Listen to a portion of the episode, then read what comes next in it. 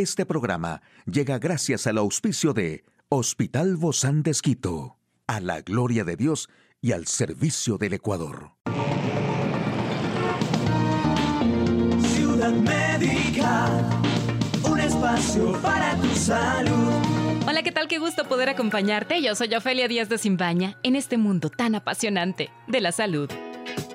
Hoy te comparto los alimentos y remedios caseros que te ayudan a blanquear los dientes y quitar el mal aliento, ya que los dientes pueden mancharse con facilidad dependiendo de tu nutrición y también de otras condiciones. Por ejemplo, la albahaca es ideal para evitar el mal aliento, cuidar las encías y blanquear los dientes. Solo debes masticar una hoja antes de dormir y dejar actuar por la noche. También, según los expertos, el hinojo cuenta con diversas propiedades antibacterianas que permiten mejorar el aliento si masticas cerrado más de esta planta entre comidas. Y el ácido láurico del aceite de coco es un potente desinflamatorio y antibacteriano. Introduce una cucharada de aceite de coco en tu boca y remuévelo entre tus dientes por 15 a 20 minutos. Las fresas junto con el bicarbonato son un dúo que previene las manchas dentales y las elimina. Puedes machacar una fresa fresca y la mezclas con el bicarbonato de sodio para luego aplicarlo sobre tus dientes. Y la clorofila que posee el perejil puede controlar la halitosis, un efecto que aumenta si mezclas hojas de esta planta con vinagre de manzana y luego las masticas. También la cáscara de la naranja es útil contra las manchas en tus piezas dentales. Solo frota la parte blanca contra los dientes para obtener los resultados que deseas. Qué fácil, ¿verdad? Y tras cepillarte los dientes, puedes frotar la parte blanca de la cáscara del plátano contra tus dientes por dos minutos. Si realizas esta técnica a diario, notarás el cambio de color en poco tiempo.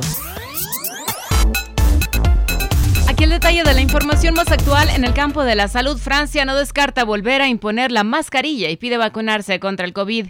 ¿Qué síntomas presenta la tosferina? Diferencias con influenza y COVID. Tomar ocho vasos de agua al día, los especialistas ya no lo recomiendan.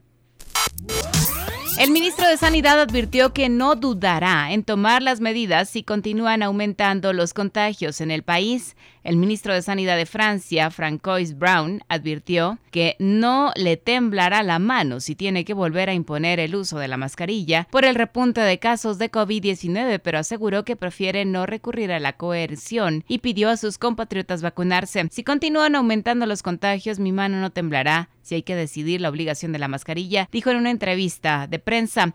Las decisiones del gobierno en cualquier caso dependerán de la evolución de la situación en Francia, que afronta la amenaza de una triple epidemia grave de gripe, bronquiolitis, que afecta sobre todo a los menores de dos años, y una nueva ola de COVID-19. Brown especificó que no es favorable a las imposiciones y que confía en que los franceses pongan voluntariamente las medidas necesarias para proteger a los más vulnerables y la capacidad del sistema sanitario. Lanzó un llamado solemne a la vacunación, manifestó también en referencia a la campaña para la cuarta dosis de cara a las próximas fiestas navideñas. La tosferina es una infección bacterial altamente contagiosa que ocasiona una tos incontrolable que puede durar semanas o incluso meses. Esta enfermedad es causada por la bacteria Bordetella pertussis. Es una enfermedad grave que puede afectar a personas de cualquier edad. La enfermedad se propaga fácilmente de una persona a otra, esto por medio de las partículas que se expulsan al estornudar o toser. Síntomas como moqueo, congestión nasal, fiebre baja, tos leve ocasional pueden no suceder con los bebés, apnea, pausas en la respiración que pueden ser mortales y ponerse azul o morado en el caso de bebés y niños pequeños. Posterior a las primeras semanas, las personas con tosferina podrían presentar accesos de tos rápidos, violentos e incontrolables. Los síntomas de la infección a menudo duran seis semanas. Tanto la influenza, es decir, la gripe, como el COVID-19 son enfermedades respiratorias contagiosas, pero son provocadas por virus diferentes. No es posible diferenciar la influenza del COVID-19 solo observando los síntomas, porque algunos de los signos y síntomas son iguales para las dos enfermedades por ende, es necesario realizar exámenes. Y la manera de hidratarse a diario tiene que ver con factores ambientales y de estilo de vida. De acuerdo a la investigación, el ser humano debe beber al día 8 vasos de agua y eso ha sido la manera estándar que los médicos aconsejan para hidratarnos. Pero un grupo de investigadores desmiente que el ser humano necesite beber estos 2 litros aproximadamente. La publicación recogida por la revista Science asegura que el consumo diario de líquido está determinado por varios factores individuales de cada persona como su edad, género o el clima, entre otras cosas. Los científicos llegaron a la conclusión de que la ingesta diaria de agua ideal varía según la edad el género, el nivel de actividad física y el clima, y la sugerencia común de que deberíamos beber 8 vasos de agua de 8 onzas al día no está respaldada por pruebas objetivas. Quienes bebían 10 litros de agua al día, por lo general, eran hombres expuestos a un clima cálido que trabajaban activamente con su cuerpo, eran atletas o trabajadores amazónicos. En tanto, las personas que llevan un estilo de vida sedentario en ambientes interiores con temperatura controlada necesitan una renovación de agua menor que las personas que trabajan de forma física. Hoy en Médico Directo hablaremos sobre la nueva epidemia que ataca a los niños en todo el mundo y este caso puede ser el de tu hijo, los niños miopes. ¿Quieres saber más de este tema? Lo invito a que nos acompañe. Una charla amigable con nuestro invitado. Hoy recibimos con muchísimo agrado al doctor Patricio Flor, él es oftalmólogo del Hospital Bozán de Esquito. Muchas gracias, Doc, por acompañarnos. Mm, gracias porque además de, doctor, usted también tiene una especialidad en retina y vítreo y, y, yo le agradezco muchísimo. Este es un tema que realmente nos está alarmando, la miopía, y ese puede ser el caso de tu hijo, que tú que nos estás escuchando, o de tu hija también. ¿Por qué, doctor?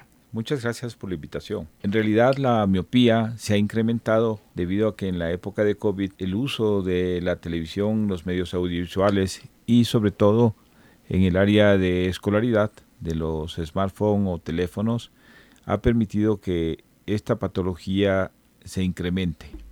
Realmente es, alarmante los, las cifras que se dan, pero se, se ha observado que los factores ambientales como estos han permitido que esta enfermedad crezca en tamaño. Es muy frecuente que hayan niños miopes. Pero esto no se daba antes, ¿no, Doc? Se amplió porque en la epidemia pasamos metidos sin luz, porque nos gusta estar quizá viendo la pantalla. Y digo nos gusta porque también a veces, ¿qué hacemos? Cuando vamos al cine decimos en lo oscurito, ¿no? Para poder ver mejor, para no distraernos. Entonces como que lo traemos a la casa y decimos, no, pues también me concentro en los estudios, veo la pantalla, cierro las cortinas, no veo la luz solar y así estoy bien concentrado. Bueno, la televisión, que es como un una de las formas que se cree que se ha estudiado mucho, interfiere poco debido a que uno lo ve a una distancia adecuada. Ah, o sea, la televisión aquí no, no, hay, no es el problema. Hay una forma, fue una forma de distracción durante esta época de pandemia, pero es menor la influencia de la televisión correlacionado con los teléfonos inteligentes, las computadoras, que la, la visión es mucho más cercana. y los, las personas recibían información de sus estudios a través de, la, de los celulares, o a través de las pantallas de las computadoras. Sí es importante esto porque dentro de las actividades que se tiene que tener, es que si una persona comienza a recibir información a través de un teléfono, pues se cree que no debe ser mayor tiempo de 15, 20 minutos y hacer descansos de manera escalonada, de manera tal de que la persona no tenga que depender directamente de, del celular, sino que se distraiga un rato si es posible salga al aire libre, reciba media hora de... Ay, Doc, pero ¿sabe qué? Eso no es verdad. En la práctica no se cumple, Doc. Porque uno dice, no, es que ya voy a acabar la clase, ya voy a acabar. Y la clase no dura 15 minutos. La clase dura 30, la clase dura 40 minutos, hasta una hora también en otros casos. Bueno, si bien es cierto, se respondió de una manera a esta forma de educación a través de los smartphones, yo creo que debe haber otras formas de mejorar el nivel de educación y permitir que toda esta educación que se da sea escalonada con descansos. Bueno, pero no es así, Doc. Esta es la realidad. Entonces, ¿cómo solucionamos esta realidad en la que vivimos? Porque sí, eso, eso sería lo ideal. Pero yo le, yo le digo por mi propia cuenta, ¿no? Porque mis hijos tienen las clases y la, la clase más pequeña dura 25 minutos. Entonces, de 20 a 30 minutos. No salen en ese tiempo. Y de hecho, después continúa la otra clase. Entonces, no hay esa salida al aire libre. O lo ideal sería que la pantalla de la computadora esté en un lugar donde las cortinas estén abiertas o, cuál es la sugerencia entonces para no estar en tanta oscuridad? Dentro de las recomendaciones que se dan es que nosotros recomendamos a las personas adultas y sobre todo a los niños es que si están leyendo en una pantalla que les dé por detrás la luz Ajá, es decir, no de frente. de las ventanas que estén por detrás de la luz para que el brillo de la computadora, de la pantalla disminuya y haga menos molestias, porque también hay una alteración en lo que es la resequedad de los ojos porque nosotros nos olvidamos de parpadear. Sí, claro. Y si dejamos de parpadear de una manera inconsciente entre 15 a 20 veces por minuto y nosotros creemos que nos vamos a perder un detalle, pues obviamente va a aumentar la resequedad de los ojos. Ahora, ¿la luz de las pantallas no causa miopía o qué es lo que causa la, la miopía? Porque hay una fatiga visual, ¿verdad? Que eso obviamente lo sabemos por la estar frente a fatiga la visual pantalla. es por la acomodación. Es decir, nosotros podemos ver de lejos y de cerca y de una manera muy rápida enfocar mejor las imágenes tanto para lejos como para cerca.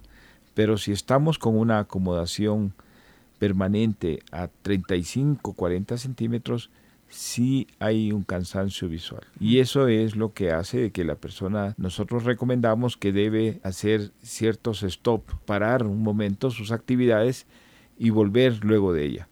¿Cuánto tiempo, Doc, deberíamos parar? Eh, eso es difícil, debe ser unos 15 a 20 veces, 15 a 20 minutos, perdón. Y eso no solo relaja la, la visión, ¿no? sino que además el cuerpo. Se lo distrae, así es. Sí. Lo que sucede es que tenemos que, por desgracia, si es que viene otra pandemia como la que está ocurriendo ya en China, que nuevamente se han tenido que eh, encerrar, Así es. las, las formas metodológicas tienen que cambiar y tenemos que buscar la mejor eh, aprovechamiento a cada una de estas circunstancias que lastimosamente nos da la vida. Es decir, enseñanza desde la casa. Ahora, el otro factor es el factor social. Creamos mundos pequeños que solamente es mi yo con el celular.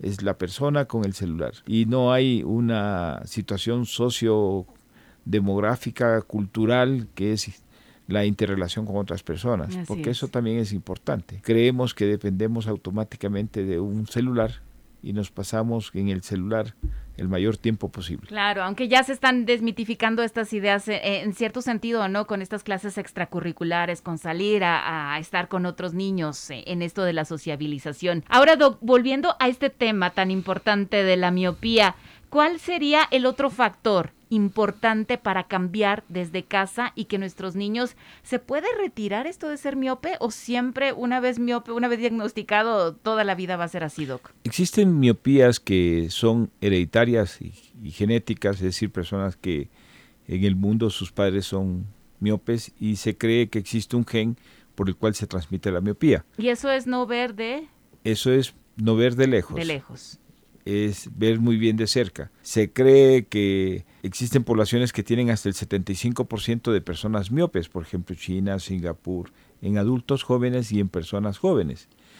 De tal manera que nosotros lo que tenemos que buscar es el mejor higiene visual. Eso implica de deben ser evaluados desde muy temprana edad los niños para que usen la corrección adecuada. La corrección adecuada a lentes. Así es, no va a permitir o parar esta enfermedad, porque la persona va creciendo y conforme crece la persona, crece el tamaño del globo ocular y por supuesto puede incrementarse O la- sea, el defecto refractivo. Entre, entre más crecemos, más aumento de... puede haber, sí, de, así le- es. de- de estas general- lunas, ¿no? Vamos En a general tener. puede, puede haber un crecimiento armónico, es decir, siempre será miope con una medida tal, o a lo mejor no es armónico y va a aumentarse más la miopía conforme los años, una vez de que la persona ha dejado de crecer. ¿Existe algún tipo de cirugía, un pare para que ya esto ya Pues no, no. no, no continúe así? No, pero eso es importante porque siempre decimos te aumentó la medida porque no te pusiste los lentes. Y no es así, porque el globo ocular sigue creciendo. Los niños a los 8 años aproximadamente tienen el mismo tamaño del globo ocular de un adulto. Entonces, desde ahí eh, probablemente el crecimiento de la miopía va a ser un poco menor